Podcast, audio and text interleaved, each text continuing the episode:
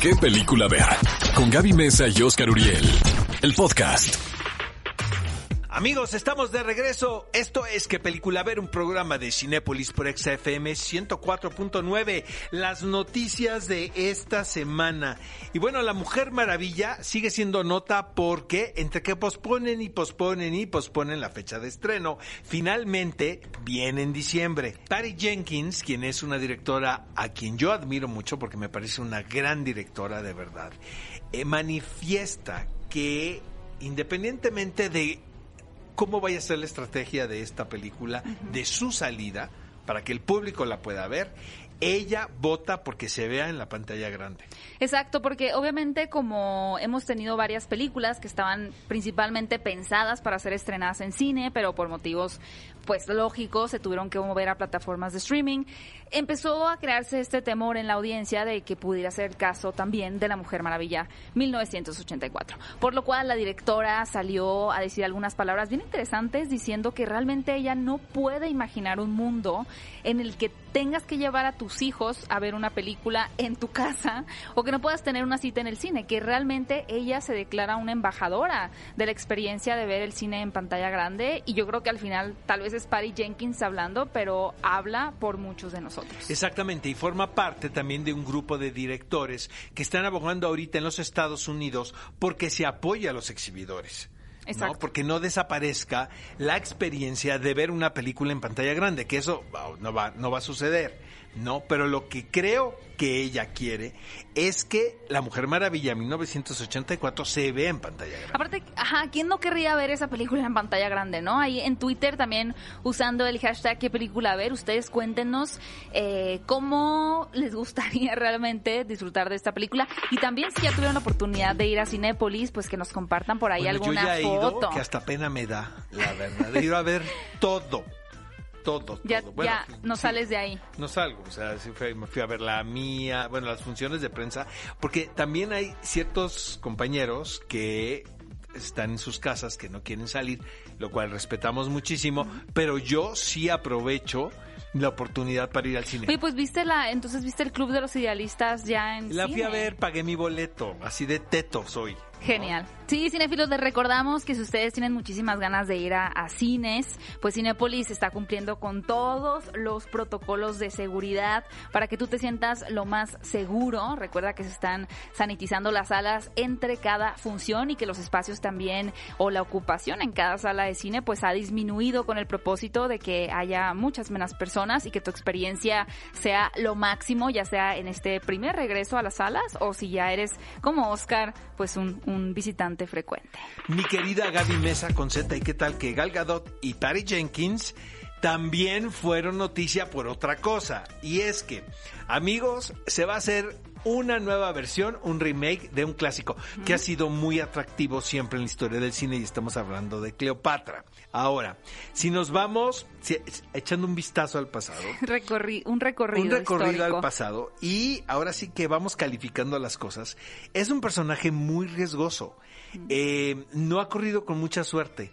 La versión de Elizabeth Taylor Que fue la más cara y que casi deja en eh, bancarrota. no, no, cerró un estudio, cerró un estudio. Completamente, sí. Exactamente. Fíjate que leí un reportaje que salió en la revista Vanity Fair, lo pueden conseguir seguramente en línea, de cómo se hizo est- esta película y por qué fue un fracaso. Ok, a ver. Ahora sí que mal por donde la veas. O sea, siento que había productores con mucha experiencia, curiosamente, pero ya muy grandes, muy cansados.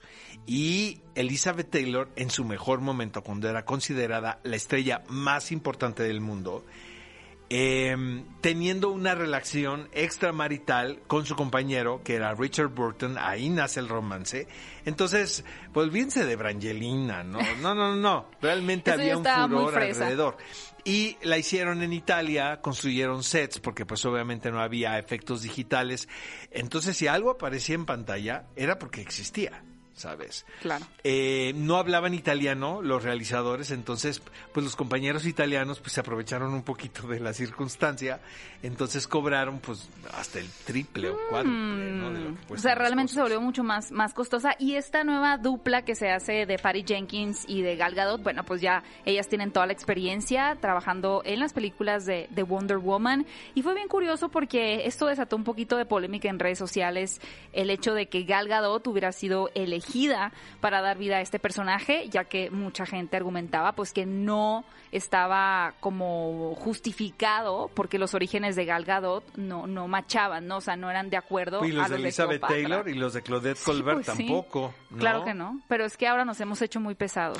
Yo siento que es una gran elección. Yo también, y creo que va a ser una muy buena película, así que pues nada, a esperar un poquito más de esta producción. Y bueno, tal vez este año no fue el mejor, entre comillas, para la joven actriz Anya Taylor-Joy con el estreno de Los Nuevos Mutantes, porque pues la película recibió un poquito críticas mixtas. Pues sí, pero pregúntale al estudio cuánta lana está No, haciendo. a No le ellos fue sí. nada mal aquí en México, ¿eh? Pero bueno, grandes noticias para esta actriz que de hecho pues está involucrada también próximamente en más proyectos bien interesantes, pero el que destacó esta semana es que el director George Miller, quien ha sido el responsable de traernos las películas de Mad Max, tanto la original con Mel Gibson como eh, la de Mad Max Furia en el Camino con Charlize Theron y con Tom Hardy, pues ahora ha seleccionado a esta actriz joven de alrededor de 20 años, quien pudiera dar vida al personaje de Charlize Theron, que es Furiosa. Primero se había pensado en que usaran esa tecnología de rejuvenecimiento en Charlize Theron para que aparentara, pues, obviamente ser más joven. Pero después dijeron, no, la verdad es que queremos mejor que sea otra actriz quien dé vida a este personaje para contar esta especie de precuela. Y bueno, pues Anya Taylor-Joy ha sido la elegida y los fans están celebrando muchísimo esto. Además de que actores como Chris Hemsworth, bueno, ya muy conocidísimo por su personaje de Thor, y Yaya A Abdul-Mateen ver, II a mí no me también salen las cuentas. ¿Cómo no te ¿Por salen qué las cuentas? Chris Hemsworth va a estar en la película y me sacaron a Charlize Theron? Porque son las versiones más jóvenes de los personajes. ¿Y, y no Chris Hemsworth de quién es? No sabemos todavía.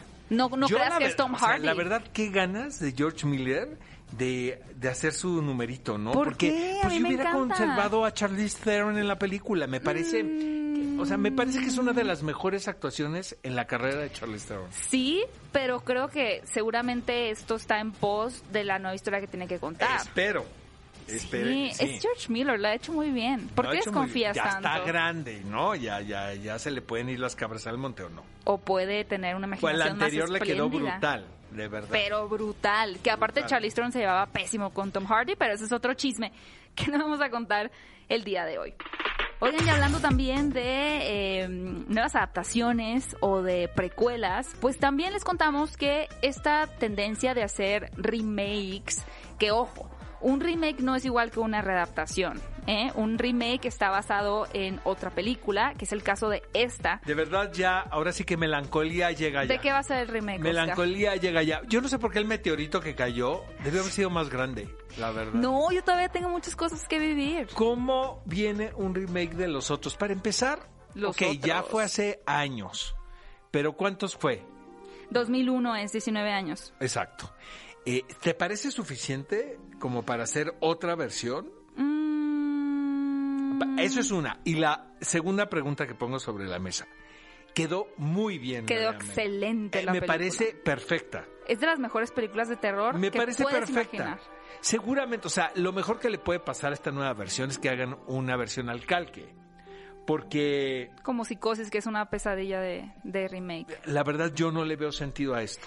No sé si vieron esta película que está protagonizada por Nicole Kidman, pero wow, o sea, de verdad yo creo que tiene uno de los giros más impactantes y más bonitos en una historia de terror. Son esas películas de terror donde los fantasmas o los espíritus no son gratuitos, sino que realmente todo está en torno a una historia muy bien contada, muy bien estructurada y pues bueno, con la interpretación también de Nicole Kidman, esta, esta película se volvió una joya y también fue un éxito en taquilla porque recaudó más de 200 millones de dólares con un presupuesto de 17 millones solamente. Una película, entre comillas, fácil de filmar, ¿no? En ese sentido y muy exitosa que estuvo dirigida originalmente por el chileno Alejandro Amenábar. Eh, fíjate que esta película, película. fue es muy importante porque eh, justo cuando se lanza eh, viene el rompimiento de la pareja entre Tom Cruise y Nicole Kidman en la vida real. Entonces, sí había como una crisis publicitaria que, que se tenía que manejar. Y creo que los dos son tan profesionales que finalmente la película no se ensombreció por lo que pudo haber sido un gran escándalo. Y eso es un gran ejemplo a varias parejas de, de actores que luego sus escándalos románticos Sobrepasan su sobrepasan el trabajo. trabajo. Los dos fueron tan profesionales que mm, la película fue la protagonista de lo que sucedió ahí. Yo me recuerdo a Tom Cruise en una entrevista, cuando todo el mundo sabíamos que estaban terminando, que dijo, Esta, este trabajo es para el lucimiento de Nicole Kidman, quien creo es una de las mejores actrices que hay trabajado. Todo un caballero. Todo un caballero. Oye, ¿cómo sabes cosas de esta película? Sí, a mí me encantan los otros amigos. No entiendo de verdad por qué se va a hacer otra versión. Ustedes vean la original. Por que favor, es un clásico de clásicos. Mi querida Gaby Mesa con Z, ¿qué te parece si checamos la encuesta? Sí, nueva encuesta de la semana, obviamente con el motivo del cumpleaños número 48 de Eminem, que yo sé que muchos de ustedes son fans desde que eran pequeños, como es mi caso. Queremos saber cuál de estos otros cuatro cantantes que han incursionado en el cine con éxito es tu favorito. A ver, ahí les van. Esos son eh, cantantes que han hecho también películas y ustedes tienen que votar por el que les parezca el más, eh, el que más ha triunfado, vaya. Lady Gaga, Beyoncé, Justin Timberlake o Rihanna. En ese momento acabamos de compartir la encuesta en las redes sociales de EXA, arroba EXAFM, para que vayan a votar. Oscar, ¿quién votas como tu incursión favorita? ¡Ay, caray! ¿Por qué me voy? ¿Beyoncé? ¿Sí? Sí.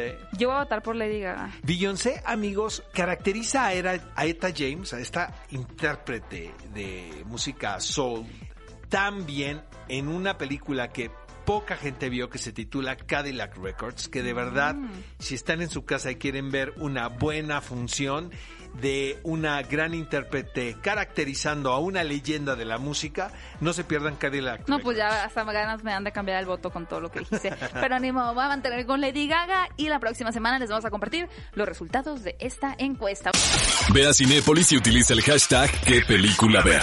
Escúchanos en vivo todos los sábados a las 10 de la mañana en Exa FM 104.9.